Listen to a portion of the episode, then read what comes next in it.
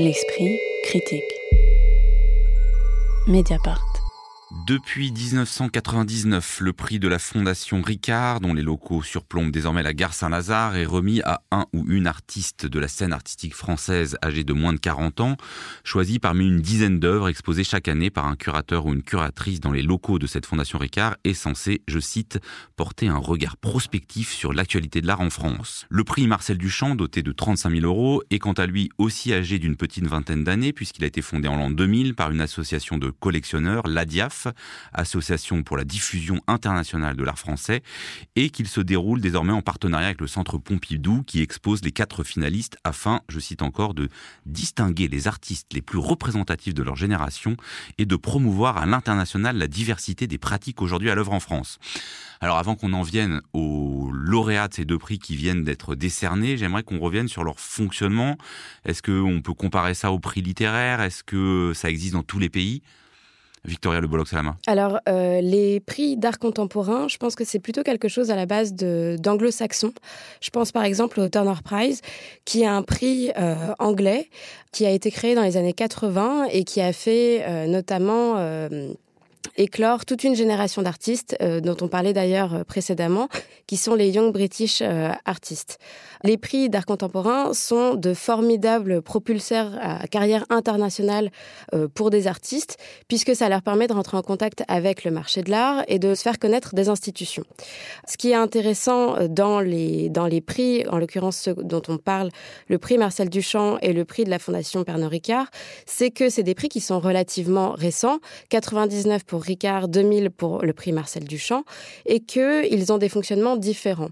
Mais euh, l'enjeu est le même, c'est que ça sert de label, entre guillemets, au lauréat, puisqu'il c'est un élément distinctif qui permet aujourd'hui euh, d'être présenté euh, comme un artiste grandissant auprès du marché de l'art et des institutions publiques. Mais alors le prix Marcel Duchamp notamment, il a été créé par une association de collectionneurs. Il y a aussi des collectionneurs dans le jury du prix de la Fondation Pernod Ricard.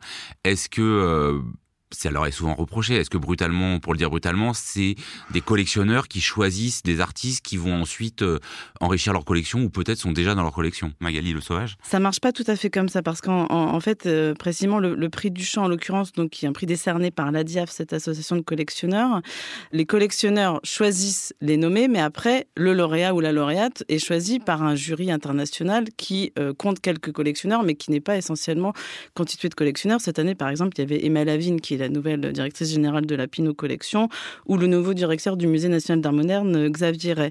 Donc, par contre, ce qui est intéressant de voir, je trouve, c'est que euh, il y a quand même une, une forme de reproduction. Et là, euh, pour le coup, bon, Victoria parlait du modèle anglo-saxon, mais moi, je trouve qu'on est quand même encore dans un modèle qui remonte même au 19e siècle et au prix de Rome, par exemple. Donc, c'était ce, prix décerné par l'Académie à un artiste qui pouvait ainsi, euh, s'il reproduisait, disons, l'Académie c'est-à-dire s'il reproduisait un tableau, une sculpture ou une architecture d'ailleurs exactement dans la forme voulue, pouvait euh, accéder à la Villa Médicis, etc. Et on voit bien qu'en fait, dans ce système des prix, il y a une certaine idée de reproduction, même si d'une année à l'autre, évidemment, ce sont des artistes euh, très différents qui sont choisis. Mais ce qu'on voit, c'est aussi que ce sont pas seulement les lauréats et lauréates qui, euh, dont on parle, en général, c'est aussi beaucoup la sélection. Il y a des artistes euh, qui ont été nommés au prix Ricard ou au prix Duchamp dont on parle encore beaucoup aujourd'hui, tandis que d'autres euh, moins, et que finalement, ce qui est important, bah, c'est de participer et d'être visible, notamment pendant ces expositions qui les présentent, et que c'est voilà, c'est ça qui fait vraiment l'intérêt de ces prix, à mon sens. Alors effectivement, sur, sur, cette question de qui est sélectionné, alors évidemment, on va pas faire les 20 années de, de lauréat, mais si je prends le prix Marcel Duchamp, il a été décerné à plusieurs noms aujourd'hui importants de l'art contemporain en France. Thomas Hirschhorn, Dominique Gonzalez-Forster, Mathieu Mercier, Tatiana Trouvé, Kader Atia, Clément Cogitor.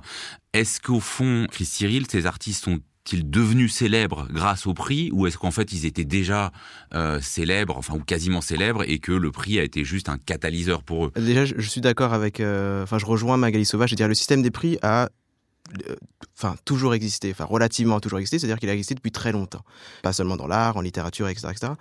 Donc euh, après euh, ce système de prix lié au monde de l'art contemporain ou à l'art contemporain en effet très récent en France, le prix de manière générale en fait c'est un système qui, qui légitime une scène.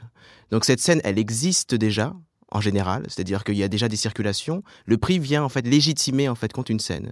Ça marche aussi par recommandation, c'est-à-dire qu'en général, en fait, compte, ce sont des personnes qui recommandent des artistes qu'ils connaissent, etc., etc. Donc bien évidemment, qui dit recommandation dit qu'il faut déjà être visible et il y a des conditions déjà pour les prix, euh, notamment pour pour ces prix-là. Donc du coup, ça, ça, demande déjà une certaine visibilité et euh, déjà une présence dans les paysages de l'art contemporain. Et le prix va légitimer et, entre parenthèses, légitimer en confirmant, avec des grands guillemets, cette présence-là. Donc je pense que c'est ça la fonction euh, du prix. Après, il est censé avoir une autre fonction euh, je rejoins aussi euh, Victoria quand elle parle de, l'idée aussi du marché. Bon, qu'il y a des collectionneurs, donc il y a aussi peut-être cette idée en fait de, pouvoir aussi euh, aller dans des lieux, bon déjà dans les institutions. En général, les gagnants des prix arrivent à avoir une exposition dans une grande institution, donc déjà c'est ça. Un achat d'œuvres aussi dans les collections, notamment au Centre Pompidou pour le cas du prix Marcel Duchamp. Donc ça aussi c'est très important. Donc là on voit encore une fois que ce sont des processus de légitimation et de confirmation. Par contre, là où je trouve que ce qu'il n'y a pas en France, et c'est c'est ça pour moi un gros problème, c'est qu'il n'y a pas de retentissement international. Je trouve que le retentissement international, il est très relatif.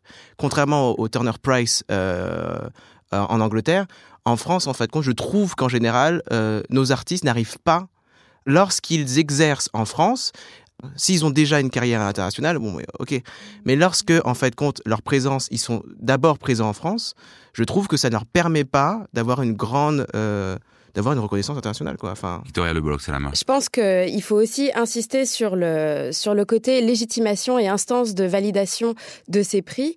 Il y a certaines failles quand même qu'il faut relever. Euh, par exemple, Naïl Beloufa, qui, était, qui est un artiste contemporain, mais qui est également euh, le commissaire du prix Ricard en 2018, qui a euh, décidé de ne sélectionner que des collectifs d'artistes, ou en tout cas des collectifs d'artistes et de commissaires d'exposition. Parce que selon lui, les artistes ne croient plus à ces prix qui sont un petit peu trop euh, conditionnants et comment dire, il y a des formats euh, qui sont imposés, notamment par les critères de sélection, comme disait euh, Chris. Et cette instance de validation, même si elle reste légitime, elle ne représente plus vraiment d'enjeu, en tout cas pour la jeune création, puisque des pratiques émergentes existent, mais pour prétendre à ces prix et pour prétendre à proposer son dossier pour ces prix, ça ne répond pas forcément au calibrage ou en tout cas au format qui sont imposés.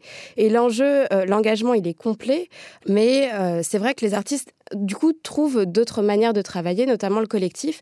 Et ça, c'est quelque chose qu'on voit aussi à travers euh, le Turner Prize, euh, par exemple, 2021, où en fait, ils ont décidé de nommer que des groupes et des collectifs d'artistes. Ça a été fait aussi parce qu'en 2019, les quatre artistes qui avaient été nommés, qui ne se connaissaient pas les uns les autres, ont décidé de se joindre en collectif et on dit au jury, voilà, on accepte le prix seulement s'il nous est attribué à nous quatre ensemble, donc qui se sont inventés un nom, et qu'en fait, le prix a été attribué au collectif. Et ce que je voulais souligner, c'est que le prix Ricard, a priori, est en train d'évoluer un petit peu, parce que, en fait, bon, il y a eu le Covid l'an dernier qui fait que l'édition de 2020 n'a pas eu lieu, et que du coup, en fait, le, prix a décidé de faire un compagnonnage auprès des artistes qui avaient déjà été nommés euh, l'an dernier, et que donc pendant toute l'année, il y a eu notamment euh, des émissions de radio enregistrées avec eux et qui a, qui a cette idée d'accompagner chacun des artistes nommés pendant un an et que le prix ne soit pas seulement cette somme d'argent et cette œuvre achetée par le Centre Pompidou à au lauréat ou,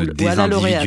un peu euh, la logique des prix. Lorsque euh, je dis processus de légitimation, j'entends par là des dispositifs et des systèmes de pouvoir. C'est lié à, en fait quand un rapport de pouvoir.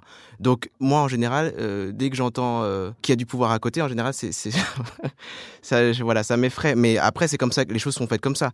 De manière générale, il est question en fait compte de penser d'autres systèmes de reconnaissance. Moi, c'est ça que je dirais. C'est-à-dire que à la fin, c'est une question de reconnaître quelqu'un ou quelqu'une, reconnaître un travail. En tant que critique d'art, déjà, j'essaye de me déplacer dans la mesure où, du jugement, j'essaye d'aller à la relation. Le système des prix pourrait aussi se déplacer du jugement à la relation. Donc, il faudrait savoir comment il, serait possible de penser des dispositifs de relation. Peut-être, euh, du coup, de ne pas seulement fixer l'individu, mais peut-être travailler avec des collectifs ou en collectivité. Donc, je pense que ce déplacement-là, et je pense de manière générale qu'il faudrait imaginer d'autres voies que les voies royales qui prennent toujours 5 euh, à 10 ans, voire toute une vie euh, pour être... voilà. La lauréate du prix du Champ 2021, on va en parler mais il se trouve qu'elle avait déjà reçu le prix Ricard en 2016. C'est le cas d'autres euh, artistes, hein, Mircea Cantor, Tatiana Trouvé, Clément Cogitor, qui ont reçu les deux prix. Est-ce que ça veut dire qu'au fond, ces prix restent un peu interchangeables, que euh, on a d'abord le prix Ricard euh, quand on a moins de 40 ans, puis le prix Duchamp euh, quand on a dépassé les 40 Magali Sauvage? Moi, personnellement, mais alors là, du coup, c'est très subjectif, mais je pense que c'est tout simplement parce que le travail de Lily Renaud de War est Donc formidable. la lauréate du prix Duchamp 2021. Je pense que c'est une artiste très importante sur la scène française, non seulement parce que son travail est passionnant, mais aussi parce que c'est une artiste qui enseigne et qui influence beaucoup la jeune génération d'artistes, pas seulement en France, mais l'étranger. C'est une artiste pour le coup qui a beaucoup déjà euh, exposé à l'étranger et qui donc c'est très bien qu'elle ait le prix du chant et qu'elle ait eu le prix Ricard, mais c'est pas ça qui va changer grand chose, je pense, euh, dans sa carrière ultérieurement. Donc là, on peut aussi s'interroger sur pourquoi le donner à elle. C'est pas celle qui en a le plus besoin, mais en même temps, à mon sens en tout cas. Donc là, encore une fois, c'est très subjectif et je salue aussi le travail des autres artistes. Mais pour moi, c'est vraiment une artiste. Euh, voilà. Vous pouvez nous dire, euh, c'est toujours dire en deux mots pourquoi c'est passionnant En deux mots, alors je pense qu'on peut parler de l'œuvre qui est présentée euh, du coup dans l'exposition dans au Centre Pompidou, donc où sont présentés les quatre qui artistes présente les quatre lauréats et donc l'œuvre qui a eu. voilà, les quatre artistes nommés au prix du chant. Donc c'est c'est un film qui est projeté en quatre sur quatre écrans différents en simultané, avec le spectateur qui se trouve au centre de la pièce et qui montre les derniers instants de Pier Paolo Pasolini, les dernières heures de sa vie, un dîner avec un ami, puis la descente sur la plage et euh, finalement son assassinat euh, par une bande euh, par une bande de jeunes hommes avec des insultes homophobes ou des insultes tu n'écriras plus toi le poète. Chaque rôle est joué par des proches de Lily Renaud de Ward dans différentes langues et donc on se retrouve au milieu voilà de cette scène avec une montée en tension extrêmement forte avec un mouvement forcé du spectateur aussi qui est obligé de tourner la tête pour pour suivre les scènes qui sont dites aussi en différentes langues. Et donc, elle laisse le choix au spectateur finalement de l'interprétation euh, de cette scène qui est un peu comme une sorte de crime fondateur. Hein. On a l'impression d'être dans un film de Pasolini qui s'est beaucoup inspiré de la mythologie euh, euh, dans ses films. Il faut dire aussi qu'au milieu de la pièce, donc ça, pour en avoir parlé avec elle, elle me disait que c'était très important que les spectateurs y fassent attention. C'est-à-dire qu'au milieu de la pièce, vous avez aussi des petits cahiers qui sont disposés. Oui, où elle a... ça ressemble à des feuilles à 4 et en fait, c'est des, petits fascicules. C'est des petits fascicules. En fait, elle a, elle a elle-même chacun des interprètes, donc ils sont une vingtaine, chacun des interprètes de ces scènes où elle, leur demande de raconter leur vie, leur enfance, etc. Elle leur pose des questions très personnelles.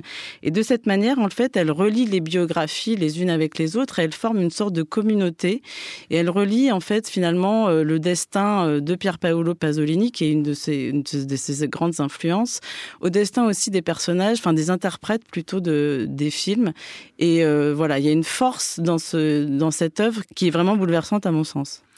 Le prix Ricard et la sélection euh, faite par la commissaire Lilou Vidal, c'est visible dans les locaux de la Fondation Ricard près de la gare Saint-Lazare.